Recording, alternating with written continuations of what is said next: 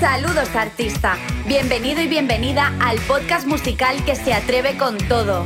Un podcast en el que ni las notas del pentagrama marcarán el compás ni el ritmo de nuestro contenido. Aquí encontrarás charlas, entrevistas, consejos sobre producción musical, mezcla y mastering, análisis de artistas y muchas cosas más. ¿Te unes a la revolución? Te esperamos.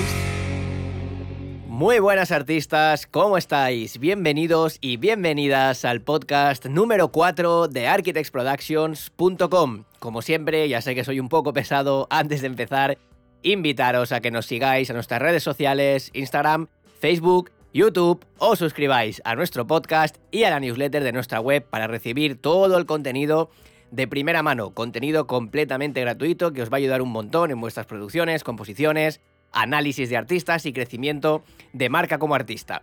El podcast de hoy.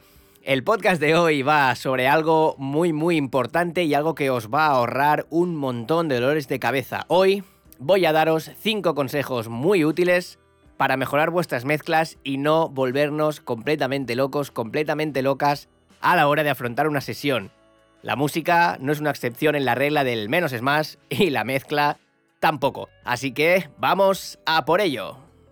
Bien, consejo número uno, y lo voy a dividir en cuatro partes. El consejo número uno se trata sobre el orden y sobre una manera siempre efectiva de empezar una mezcla y de cómo afrontar una sesión desde el principio ya con buen pie, que luego todo no sea un auténtico caos y que sea súper complicado eh, volver a, a ciertos elementos y volver a ciertos puntos de la mezcla. Lo primero, el orden de la sesión. Ya sé que esto parece muy evidente, pero bueno, eh, no siempre se tiene en cuenta y es súper importante. A no ser que tengáis ya clara una manera y, aunque esté todo desordenado, seáis capaces de entenderlo, ahí ya lo dejo, lo dejo en vuestra disposición, pero es muy importante el orden, eh, juntar por colores la batería, las guitarras, las voces, el bajo, los sintes, el piano y bla, bla, bla, todo lo que haya, todo dentro de, de una misma paleta de colores, todo juntito, la batería, por ejemplo, en verde, yo lo suelo poner, las, guitarras en lila, el bajo en rojo, las voces en rosa, yo qué sé, da igual, pero es, un, es una orden que hay que tener siempre muy, muy, muy presente. Y luego, pues obviamente, agrupar cada cosa si queréis en carpetas en grupos, y es algo que no suelo hacer, pero es, sé que es útil, agrupar por buses, etc, etc, etc. El orden de la sesión, antes de hacer absolutamente nada, súper, súper, súper importante. Otro aspecto muy, muy importante dentro de este bloque de, de consejos la mezcla estática. La mezcla estática es importantísimo. Es cierto que luego cuando empecemos a añadir plugins, pues va a, ir, cambiando la cosa y seguramente no se mantengan los mismos volúmenes y varíen un poquito, habrá que seguir ajustando, pero una buena mezcla estática es fundamental. Y con mezcla estática, ¿a qué me refiero? Volúmenes de cada elemento, que esté todo bien balanceado de volumen, la panorámica, que esté todo bien situado en el campo estéreo, que esté todo perfecto antes de lanzar ni un solo plugin, que la batería esté donde tiene que estar, que las voces estén donde tienen que estar, que las guitarras estén donde tienen que estar, el bajo esté donde tiene que estar y todo esté donde tiene que estar, nada más fuerte ni nada más flojo, todo perfecto en su sitio. Esto es importantísimo porque ya de entrada vamos a tener una referencia y un camino a ejecutar a lo largo de toda la mezcla, por lo tanto nos va a ahorrar muchísimo trabajo que imaginaos que habréis una sesión y, tiráis ahí las pistas y lo primero que hacéis ya es empezar a meter plugins. Si no habéis hecho volúmenes, ni habéis hecho absolutamente nada. Claro, luego lo más probable es que haya que volver hacia atrás y que, bueno, pues que sea todo un cúmulo de, desastres que al final te lleven a, desesperarte y a decir, paso, de, paso de esta mierda. algo, algo también muy importante, justo después de, de establecer la mezcla estática, es un buen ruteo. Es muy importante que tengáis buses para procesar las, por ejemplo, la batería en conjunto, para procesar la caja en conjunto, para procesar voces que van al mismo sitio. Es muy importante. Y además de eso, buses generales, uno que vaya, por ejemplo, para la batería, otro para la sección de música, otro para la sección de voces, otro para la sección de percusiones si tenéis. Y entonces de esa manera, simplemente soleando y muteando esos buses, pues ya vais a poder, por ejemplo, mutear la batería del tirón, mutear toda la música entera del tirón, mutear todas las voces enteras del tirón. Y es mucho más sencillo establecer un orden y luego, por ejemplo, si queréis bajar hostia, la batería se ha pasado un poquito de volumen. Simplemente vamos a ese bus, bajamos un pelín el fader, con las voces lo mismo, bajamos un pelín y bajamos todo el grupo entero, de todo lo que esté ruteado ahí. Eso es súper importante, nos da un orden de la leche y además nos da una posibilidad de rapidez muy, pero que muy grande. Un buen ruteo es muy importante. Yo, por ejemplo, que suelo seguir. Vamos a ponernos a la situación de que tenemos una sesión con... Eh, eh, cuatro pistas de batería, dos pistas de guitarra, una pista de bajo y una pista de, voces y cuatro armonías. Vamos, vamos a hacerlo sencillo. Yo lo que suelo hacer aquí, por ejemplo, si tengo eh, dos cajas, hago un bus, meto esas dos cajas dentro de ese bus, aunque luego las procese por separado, pero las meto dentro de, de ese bus para tenerlas juntitas. Con los overheads, por ejemplo, si tengo dos, tengo izquierda y derecha, pues los meto los dos en un bus estéreo. Y así con el resto de cosas. Luego, Toda la batería en general me la llevo a un bus que se llama eh, Drum Sam, suelo llamarlo, o baterías o lo que sea, y ahí tengo toda la batería entera, todo lo que va a ser la batería lo tengo ahí, de manera que si yo quiero, por ejemplo, solear la caja, me voy al bus de caja, le doy a solo y tengo las tres cajas soleadas. Que quiero solear los overheads, me voy al bus de los overheads y tengo las dos pistas de overhead soleadas, sin tener que estar seleccionando dos pistas a la vez constantemente. Es, es que es un desorden absoluto y es una pérdida de tiempo que te cagas. Por ejemplo, si quiero solear la batería, pues lo mismo. Con las guitarras, si tengo guitarra rítmica L y guitarra rítmica R, cojo esas dos guitarras y me las llevo a un bus estéreo, que se va a llamar guitarras rítmicas. Y ese bus estéreo me va a un bus que se va a llamar bus de música, donde va a ir toda la música entera. Un ahorro de tiempo bestial, de verdad. Pensadlo así porque es muy, muy, muy importante hacerlo de esta manera. Un buen ruteo es fundamental. Luego, pues, todos esos buses generales me irán al Mixbus y del Mixbus me irá al canal de Master, si queréis hacer el Master en la propia sesión o no, pero podéis tener, por ejemplo, Mixbus y el canal de Master que sea el, típico canal que os sale ya de entrada cuando encendéis vuestro DAO, que es el canal estéreo de salida. Lo podéis rutear ahí, yo normalmente tengo Mix y tengo Master, que es donde meto pues un poco el limitador para ver cómo estoy de volumen y ver luego cuando vaya a masterizar eh, cómo se me van a, plantear las cosas y cómo voy a estar de, a, nivel de, bajo, a nivel de todo, para que luego cuando levante el volumen, que no se desbalance mucho todo. Lo suelo utilizar bastante, a veces lo voy apagando, a veces lo voy encendiendo, según en qué parte esté de la mezcla. Pero es muy muy importante hacer un buen ruteo y tenerlo todo, todo muy bien, muy bien calculadito y todo muy bien ordenado. Otra cosa súper importante, las plantillas. Las plantillas son extremadamente importante, si ya tenéis una manera de trabajar, si ya tenéis un orden, ya tenéis una manera de establecer los buses, establecer los efectos, establecer todo, hacéis una plantilla de eso. Fijaos la diferencia entre abrir una sesión y abrir la plantilla, me lo la plantilla de, de Luis Alberto, por decir un nombre, o la plantilla de Carla, y abrir eso y que ya esté todo lo que necesitáis, todos los buses creados, los efectos creados, con los que sois utilizar, a abrir una sesión y cada vez que esa sesión, tiene que hacer todos los buses, tiene que hacer todos los efectos, tiene que hacer todo eso. Es un auténtico coñazo. Fijaos la diferencia entre, entre tenerlo ya ordenado en plantillas y tener vuestra propia plantilla de mezcla que siempre se puede actualizar, siempre se puede mejorar y siempre se pueden añadir elementos. Yo estoy constantemente añadiendo elementos a mi plantilla y cada vez es más larga. Obviamente, pues eh, cada vez utilizo más cosas y cada vez utilizo o voy probando técnicas y tengo pues quizás para baterías pues tengo 10 o 12 buses de compresión en paralelo que los tengo ahí metidos y utilizo el que quiero o voy probando si este funciona esta mezcla o no, pero lo tengo ahí. Mi, plantilla es ya de entrada igual tiene 30 o 40 pistas o incluso más. La propia plantilla ya sin las pistas de la de la propia canción, entre buses y efectos, pues tiene ya un montón, pero al final son recursos que vas cogiendo y los vas metiendo en tu plantilla para hacer mejor tu trabajo y para tener diferentes paletas de colores y de recursos que utilizar. Súper, súper importante también las plantillas de mezcla. Otra cosa, antes de acabar con el consejo mm, número uno, las referencias. Las referencias son extremadamente importantes. Y con esto no quiero decir que utilicéis las referencias para querer sonar exactamente igual, porque como decía en el podcast eh, número 2, en la grabación está todo, no vamos a sonar igual que el grupo que referenciemos porque seguramente no hemos grabado con los mismos elementos, ni somos los mismos músicos, ni los mismos cantantes, ni los mismos nada. No podemos ser la misma persona que grabó eh, esa canción y el mismo equipo. Por lo tanto, no vamos a poder hacer exactamente una copia de ese sonido. Las referencias, ¿para qué son? Es para ir viendo, por ejemplo, vamos a ponernos que estamos mezclando un tema de indie, de indie rock. Y nuestra referencia es Tudor Cinema Club, por ejemplo, la canción de What You Know. What can tell what you know. Es un temazo. Si no la, no la habéis escuchado, escuchadla porque es, es genial. Por ejemplo, tenemos ese tema de referencia. Ese tema suena extremadamente bien. Tiene un bajo que suena de cojones y suena todo extremadamente bien. Si nosotros, por ejemplo, eh, hemos grabado todo en nuestra casa, el bajo es MIDI, que no estoy diciendo que sea malo, ¿eh? simplemente para que se tengan cuenta, pues no, será muy difícil que nos acerquemos a ese bajo que estará grabado, pues seguramente con un previo de cojones, con un bajo de cojones, y si está hecho por MIDI, seguramente luego hayan hecho un ream por un previo. Hay mil maneras de trabajarlo, aunque se, aunque se haga en MIDI y sacarlo de ahí. Entonces, esa referencia nos tiene que servir para ver el balance frecuencial que utilizan, para ver en la zona de bajo que tienen, para ver en la zona de medio que tienen, para ver en la zona de medio agudo que tienen y para ver la zona de aire, la zona de agudo que tienen ahí.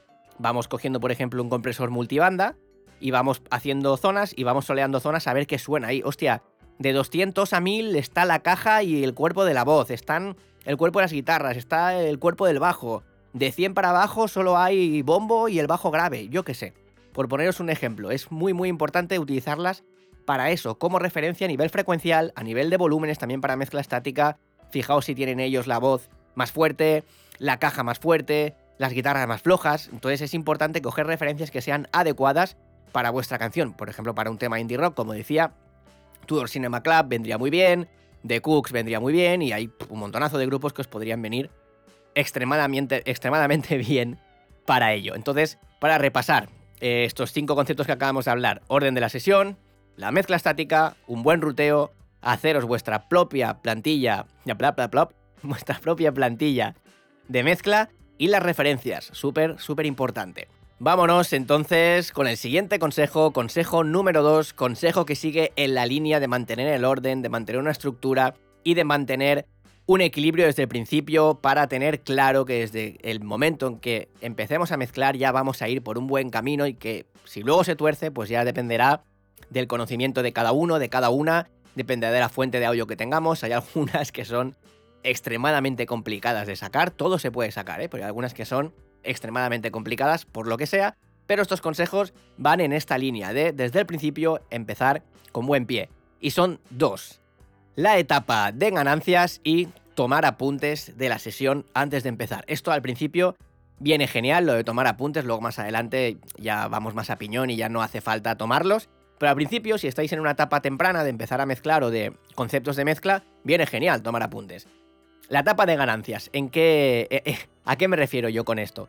La etapa de ganancias eh, consiste en que tengamos todas las fuentes de audio que recibamos en la sesión de mezcla en un volumen equilibrado. Normalmente suele ser entre los menos 12, menos 8 dB, que las pistas no piquen más arriba de eso porque así tenemos muchísimo headroom y luego podemos apretar más la compresión, podemos luego apretar más el limitador para masterizar y subir el volumen, ese ansiado volumen que todos y todas tenemos cuando queremos masterizar, aunque eh, no es tan importante como parece, porque luego Spotify viene y hace, ¡Ey! Esto está muy alto, te mete una compresión de cojones, te lo limita y tu tema suena a culo, literalmente la etapa de ganancias. Entonces, podemos recibir a lo mejor una sesión que se haya grabado en diferentes sitios por diferentes músicos y cada uno y cada una haya grabado a un nivel diferente, con, con, fuentes diferentes, con lo que sea. A lo mejor recibimos una pista que está picando en menos 2 y otra que está picando en menos 15. Entonces, claro, la que está picando en menos 2, si la dejamos tal cual ahí en, en menos 2, lo que va a pasar es que luego cuando empecemos a subir volumen, a comprimir a lo que sea, el compresor va a empezar a explotar muy rápido y va a empezar a bombear muy rápido. Entonces no queremos una pista que esté a menos, a menos 2, picando en menos 2, tampoco que esté en menos 40.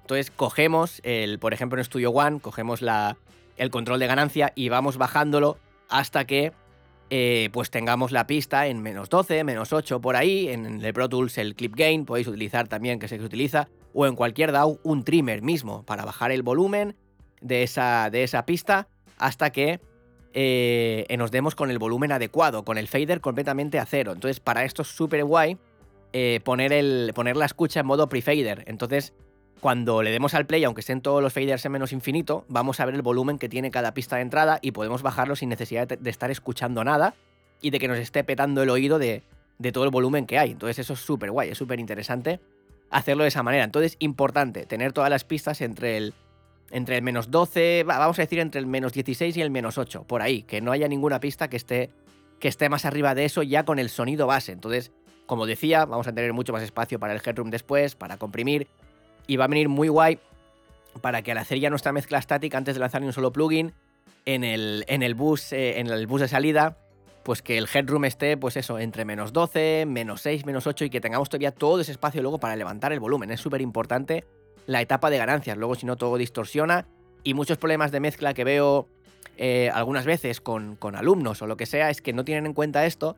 Y, cuando pasan eh, para, para, chequear o lo que sea, pues está todo saturado, está todo como súper saturado, súper petado, en nada respira y es precisamente por esto. Como no ha habido etapa de ganancias, está todo que no respira absolutamente nada, no hay headroom, no hay espacio para absolutamente nada, por lo tanto, es muy difícil mezclar eso. Yo diría que prácticamente imposible hacer que suene bien, que suene abierto, que suene holgado.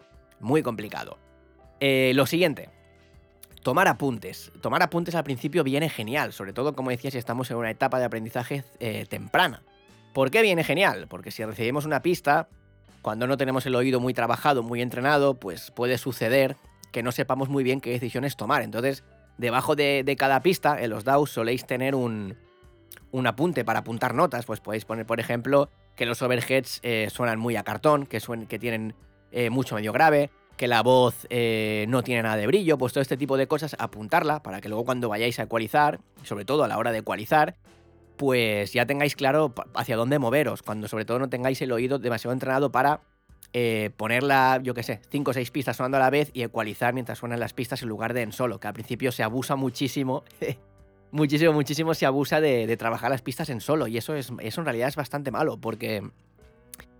Porque luego no tenemos una referencia global y a lo mejor nos suena la guitarra de escándalo en solo y cuando lo ponemos con toda la música a la vez no encaja y suena mal. Entonces es muy importante mezclar en contexto. Yo, vamos, yo creo que es extremadamente importante hacerlo y si no estáis acostumbrados o acostumbradas, empezad a hacerlo porque, porque es súper importante mezclar en contexto siempre, porque es la única manera de recibir de primera mano la textura que nos está dando eh, la canción que estamos trabajando. Es súper importante. Entonces, tomar esos apuntes para luego ejecutar. Al principio sí que está guay, ir poniendo las pistas en solo.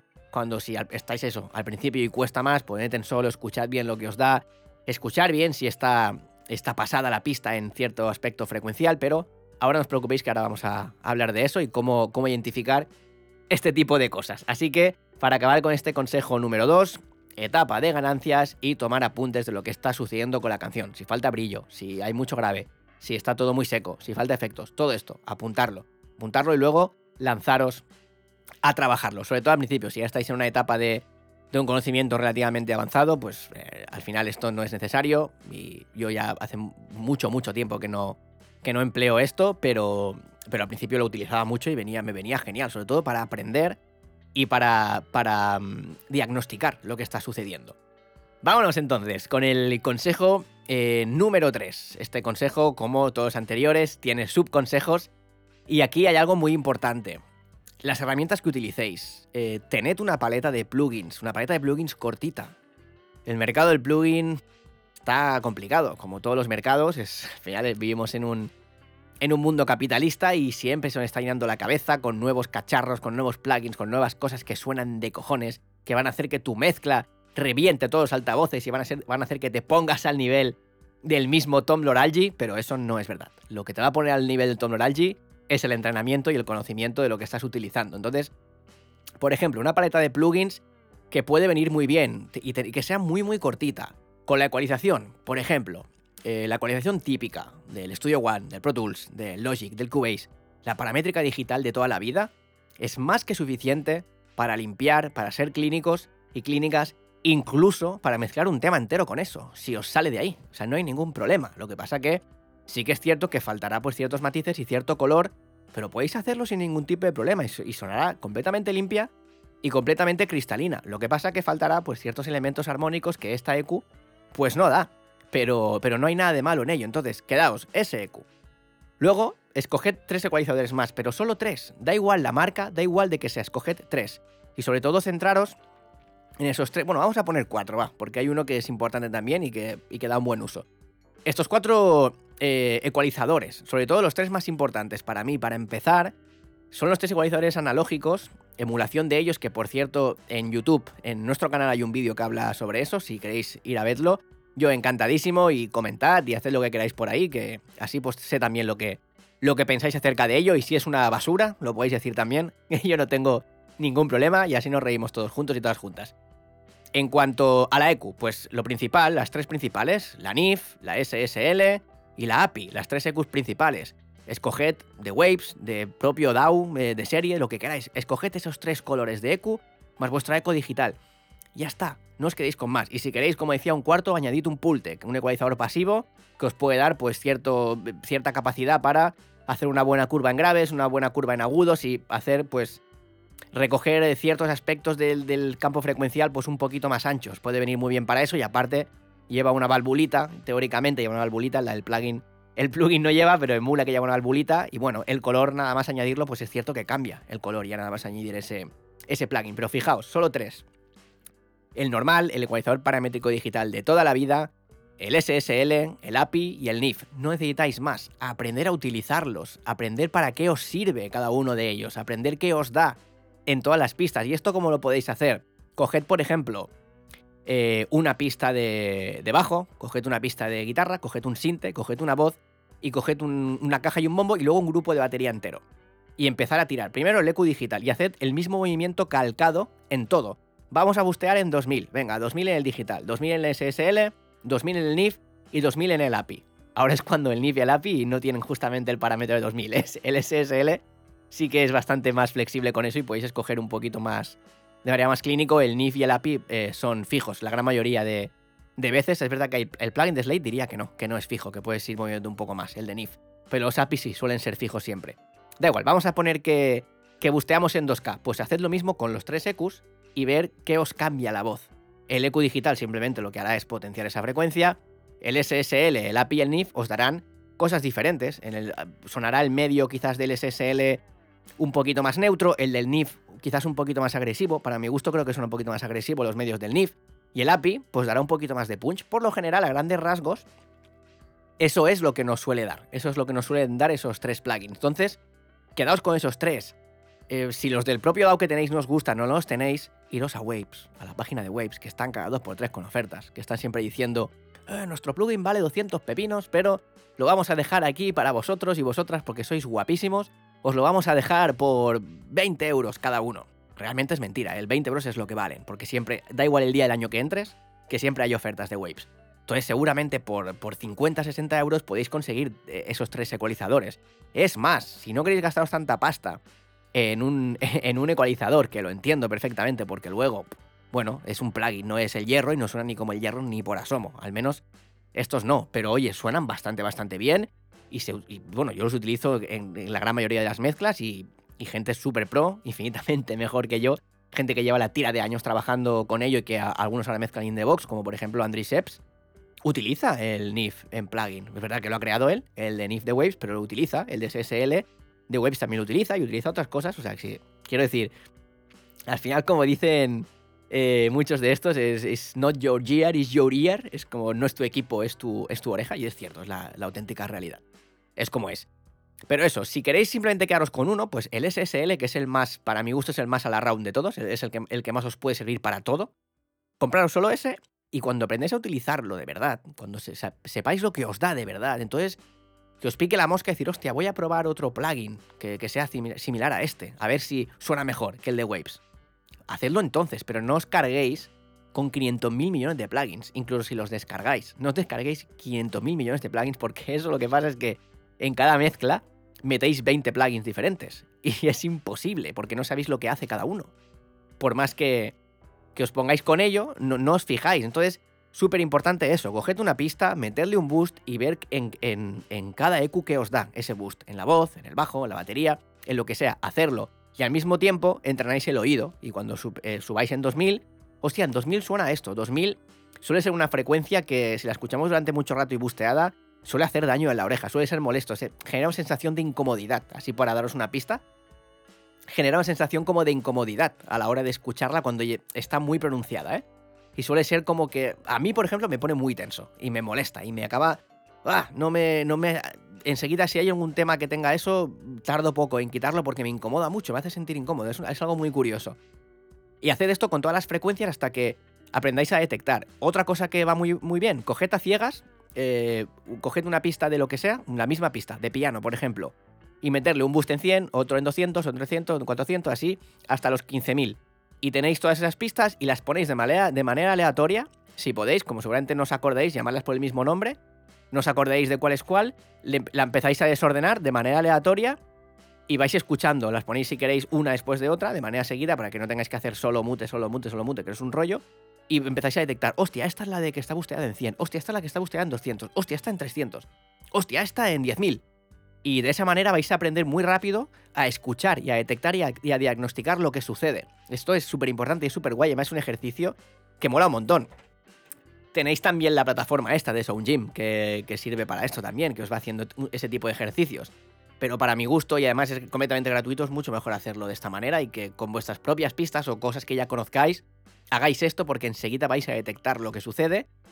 Y os digo una cosa, el dominar esto, os aseguro que es lo que más va a cambiar vuestras mezclas. No es ni una Apollo Twin, porque ahora tenéis una Scarlett, ya os digo que eso no tiene absolutamente nada que ver. Eh, no va a ser unos mejores altavoces. Una mejor sala acústica de sala, eso sí que ayuda bastante, os lo digo por experiencia, eso sí que ayuda bastante. Y es, si hay que invertir en algo, principalmente en eso, acústica de sala.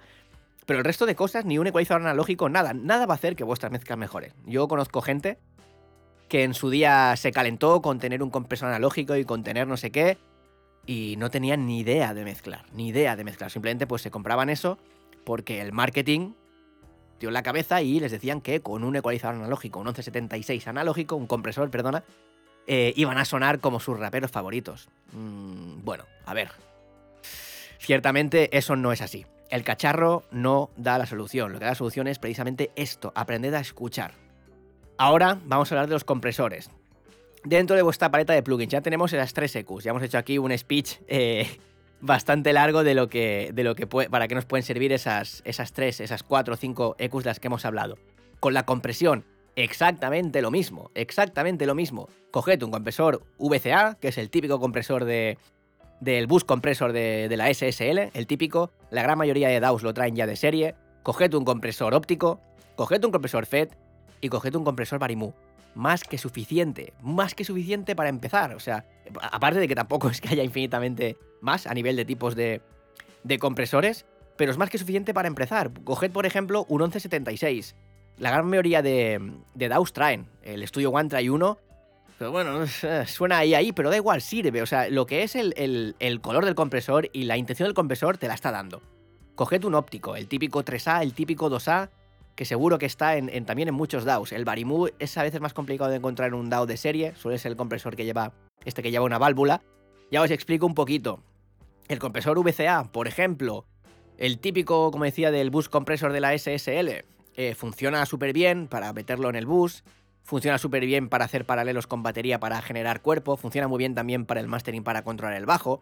Aprender a, escuchar lo que hace ese compresor. Y cuando tengáis controlado lo que hace un compresor VCA, pues ya os vais a por otro compresor.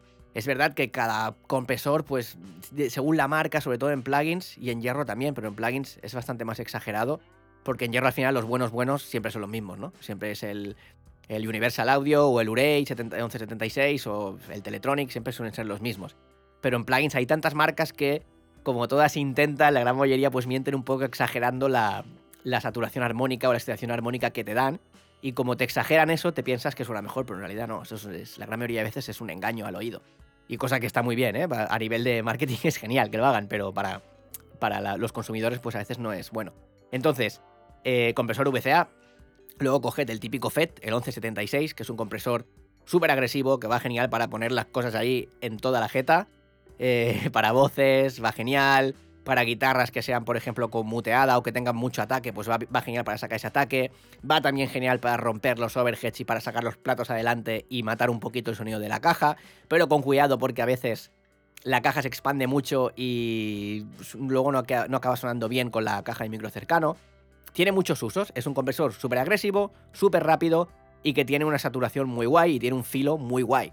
Luego tenéis, por ejemplo, el compresor óptico, el típico 2A o el típico 3A, que este es pues una compresión más suavita, para engordar la señal, para controlar pequeñas cositas como unas guitarras, como un bajo, como un grupo de voces.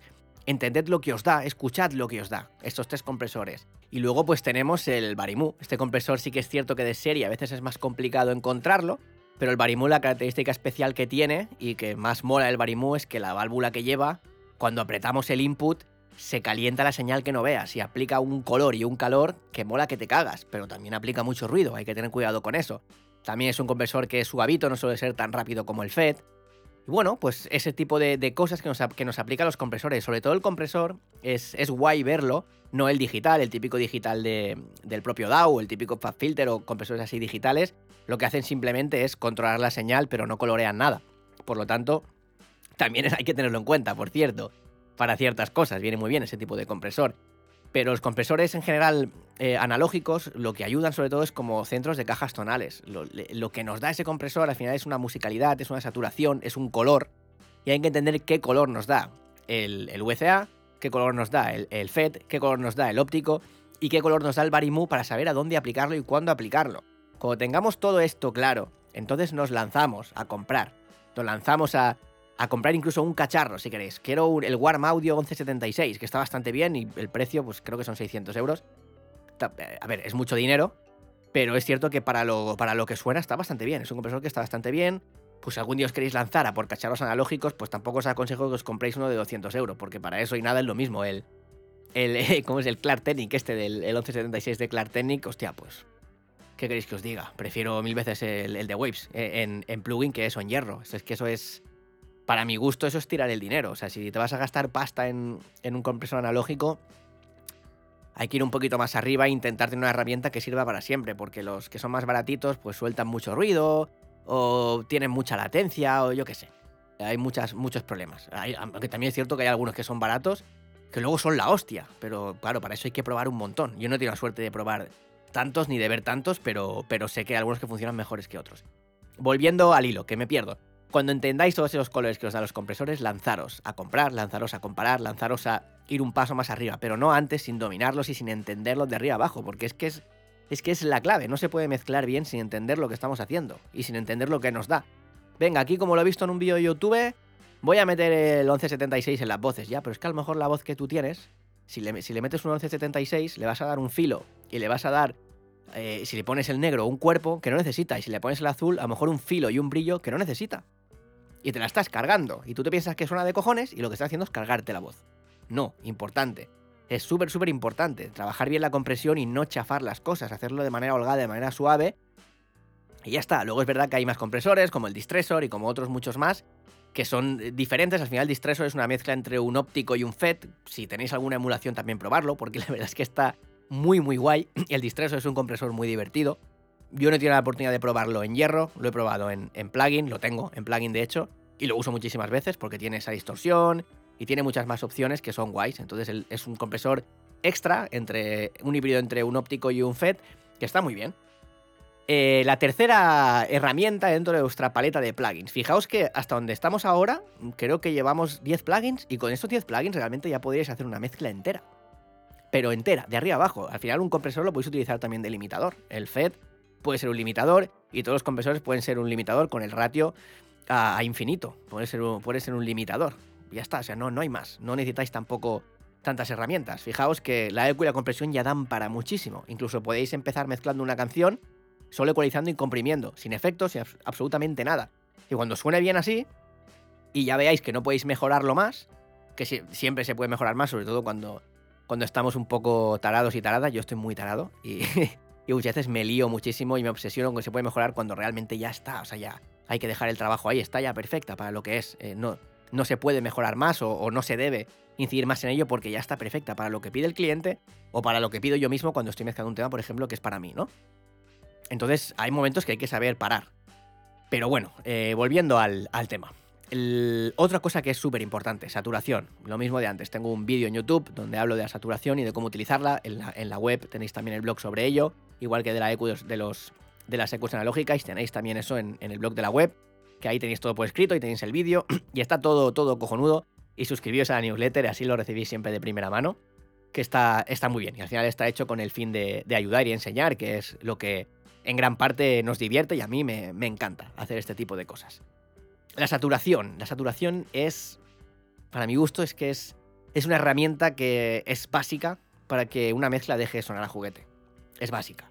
Básica. La saturación lo que está agregando es armónicos. Es armónicos que una pista no tiene. Sobre todo si estamos grabando con una tarjeta de audio que no es muy cara, o no tenemos un previo, o estamos grabando todas las guitarras por DI, o, o estamos utilizando muchos sintes, mucha librería de sintetizador.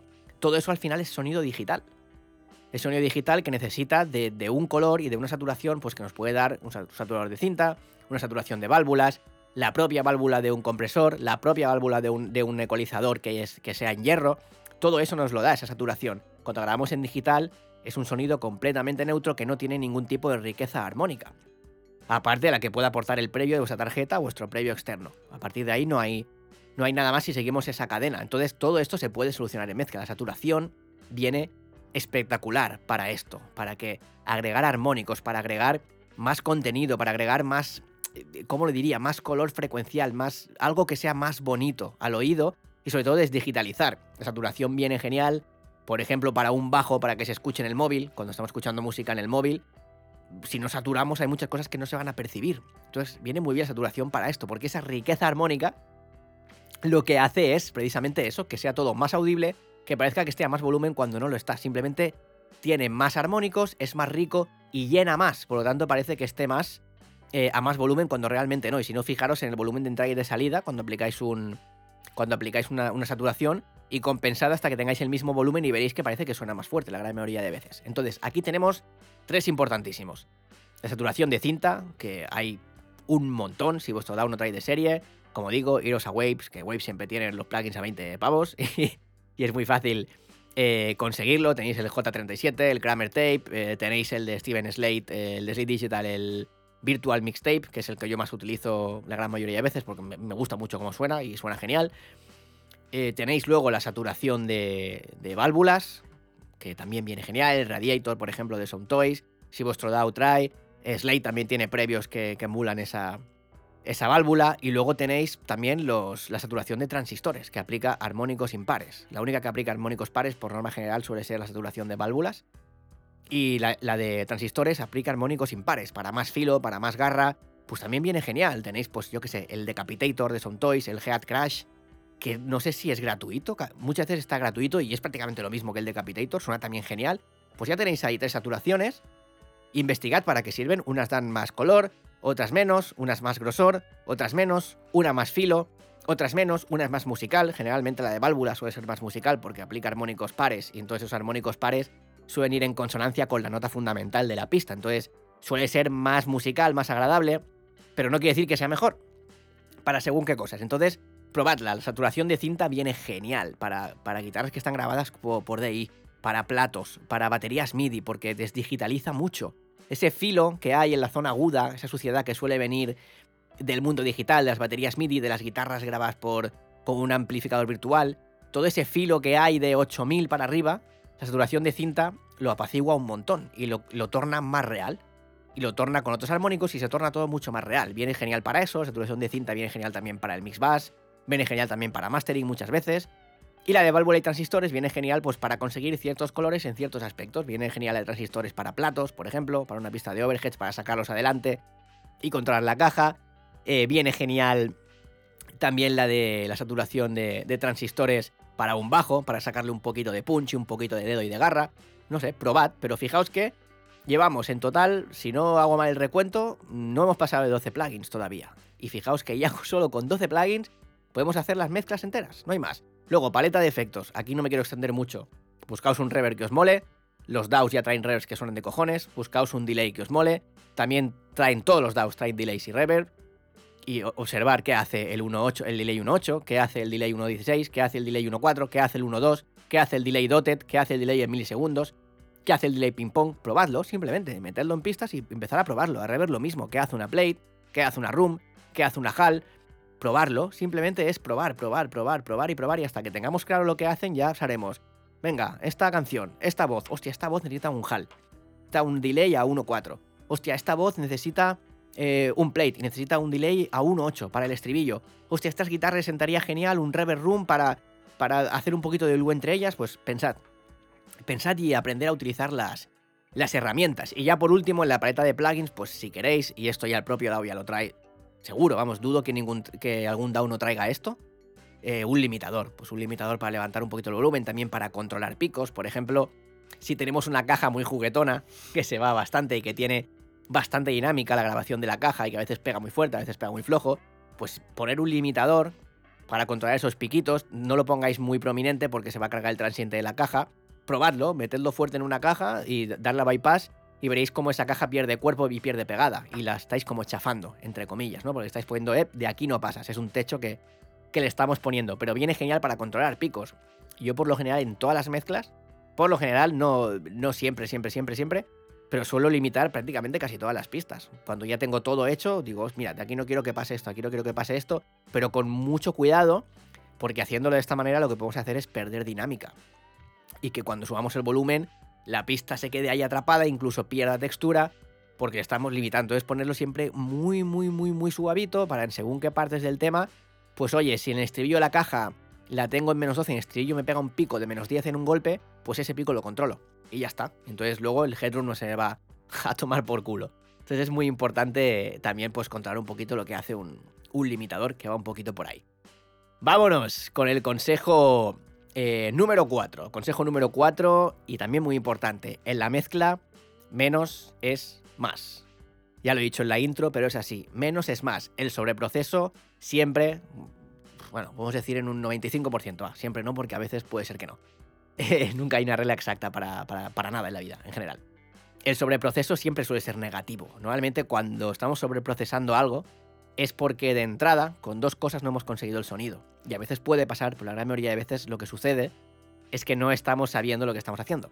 Entonces, si en una pista, con, un, con una EQ o un par de EQs y un compresor, no hemos conseguido que esa pista deje de sonar a castaña, o deje de sonar a pelota, o deje de sonar como hiper grave y, y fatal, de nada va a servir empezar a meterle el Mac eh, Q4 que tanto se habla y darle brillo. Luego meter el Fresh Air de Steven Slade que también se habla muchísimo y, meterle brillo. Y luego otro compresor para no sé qué. Y luego tal. Al final vais a tener una voz que estará tan chafada y tan llena de, de 500.000 boost en, la, en las frecuencias que, que eso te lo vas a poner en los cascos luego y te va a reventar la oreja, literalmente. O sea, la voz va a estar chafada, va a estar picadísima, no sirve de nada. Entonces, cuando lleguéis al punto en el que lleváis, me lo invento, tres EQs y dos compresores y no os gusta cómo suena la pista, tirarlo todo atrás y volver a empezar. Y volver a empezar y pensar, vale, ¿por qué no me ha gustado? Revisad las EQs. Seguramente cuando, cuando suele pasar eso y yo me pongo a revisar EQs de, alumnos, como decía antes o lo que sea, pues veo que tienen bus súper gordos en, 200, en, lo que sea. Pero luego tienen otro trabajo con otro bus súper gordo, con un, con un shelf súper gordo. Y vale, ¿y todo esto para qué? ¿Cuál es el objetivo? No, para... No, pero ¿cuál es el objetivo? No, para... Vale, entonces cuando aprende primero al, a cuál es el objetivo, por qué haces esto, si me lo argumentas bien, y yo lo, digo, hostia, pues tienes razón, claro que sí, ¿por qué, voy a tener siempre razón en, en todo? No, no es así. Pero, pero hay que tener un argumento. Si te preguntan, oye, ¿por qué aquí le has metido un, bus de, de 16 dBs? Vamos a exagerarlo mucho, ¿eh? 16 dBs en 8000 a la voz. Porque mira, en esta canción especial, eh, la voz necesita mucha presencia y esa frecuencia me la da. Y además con este ecualizador que estoy utilizando, eh, es muy suavito y me saca el brillo sin joderme la voz. Hostia, cojonudo, tienes razón. Genio o genia. Maravilloso, puede ser, pero en la gran mayoría de casos, movimientos abruptos y sobreproceso, al final siempre acaba destrozando una pista. Cuando lleguéis a ese punto, volver atrás, quitar todo, no, digo toda la mezcla entera, pero por ejemplo la voz, quitarle toda la voz y volverla a mezclar, con menos cositas, meter solo una EQ, una EQ si queréis para dar color y otra para limpiar, y luego meter un compresor, suficiente y ver si así conseguís que os suene bien. No, no os liéis más. Que luego queréis que suene mejor y conocéis técnicas en paralelo y cosas y cosas y cosas y cosas, utilizarlas. Pero en lo que es la pista de la voz, meter poquito. O en la pista lo que sea, intentar hacer una mezcla con 4, 5 plugins como máximo, máximo, máximo, máximo por pista. Intentadlo, ya veréis que la diferencia es clave. Porque vais a centrar vuestros esfuerzos mucho más en un movimiento y no mucho más en 20. Y de esa manera prestaréis más atención a que con un movimiento esté todo ya como tiene que estar. Entonces, pues eso, intentar llegar al sonido que buscas con pocas inserciones. Contra menos plugins suele ser mejor, suele ser mejor. Intentar trabajar así porque de verdad es la noche y el día y todo respira mucho mejor de esta manera. Entonces, no intentar arreglar algo con más. Es súper importante, como decía antes, no intentar arreglar las cosas con más, sino con menos. Volver atrás. Volver atrás no es malo, no es negativo, no quiere decir que lo estemos haciendo mal, quiere decir que hemos tomado la decisión, la correcta decisión, en la gran mayoría de casos, de volver hacia atrás porque no estamos consiguiendo el sonido que buscamos. En lugar de meter más y tener una pista de voces con 500 plugins, volver atrás y ya está. Y empezar de cero. Empezar de cero con las herramientas que conocéis hasta que consigáis el resultado adecuado. No tiene, no tiene mucho más en este sentido. Consejo número 5, y ya para terminar, que llevo aquí un rato dando la vara. Pero bueno, consejo número 5. Eh, si conocéis, haced uso del procesamiento en paralelo. Si conocéis técnicas por ejemplo, para las baterías hay muchas técnicas en paralelo que si queréis y me lo decís, en algún podcast puedo hablar sobre ellas o en algún vídeo eh, puedo hablar sobre ellas, algunas de las, de las que conozco, que vienen súper bien para agrandar, por ejemplo, eh, agrandar baterías, para, para, agregar punch a la batería, antes de meter ni un solo plugin en, en, las pistas en concreto, sino el bus general de batería, o solo en, en, en bombo y caja, para conseguir más cola, para conseguir más glue entre ellos. Hay muchos procesos en paralelo que de entrada te hacen ya la, batería sonar enorme, potente, y te ahorra también luego tener que procesar mucho, porque ya te suena así ya de base para que luego vas a meter más cosas. Simplemente pues limpiar, ecualizar y poquito más, y poquito más. Entonces, si conocéis técnicas, utilizarlas, porque este tipo de técnicas en paralelo va muy bien para este tipo de cosas, para agregar punch, para agrandar, para agregar más color, más garra, va genial sin tener que estar procesando la pista principal. Entonces, hay técnicas, como decía, en paralelo que son súper, súper guapas, eh, en baterías sobre todo, para voces también, pues, por ejemplo, si queréis distorsionar una voz, en lugar de meterla en la pista directamente, el plugin de distorsión, meterlo en, en, un bus en paralelo. Y también así podéis ecualizar ese bus en paralelo para que no devolváis a la voz grave, o no devolváis un agudo que no queréis, o no devolváis una frecuencia que habéis quitado. Quitadla también en, en, ese, en ese bus en paralelo y aplicarlo de manera paralela a la voz y a ver qué os da. Con los efectos, pues obviamente lo mismo. Hay veces que sí que podéis meterlo en la pista directamente, pero cuando metáis un, un, efecto en la pista, la gran mayoría de veces, que sea porque ese efecto forma parte del sonido. No sea porque queréis meter el reverb ya en la pista de la voz y que funciona tu tiplén. Si metéis el reverb en la pista de la voz, es porque ese reverb forma parte del sonido. Es decir, habríais grabado la voz con ese reverb directamente. Si lo metéis en una guitarra es porque esa guitarra llevaba el reverb directamente, o porque ese delay de la guitarra ya lo lleva de serie. Forma parte del sonido, del diseño del sonido de la canción. Entonces, importantísimo.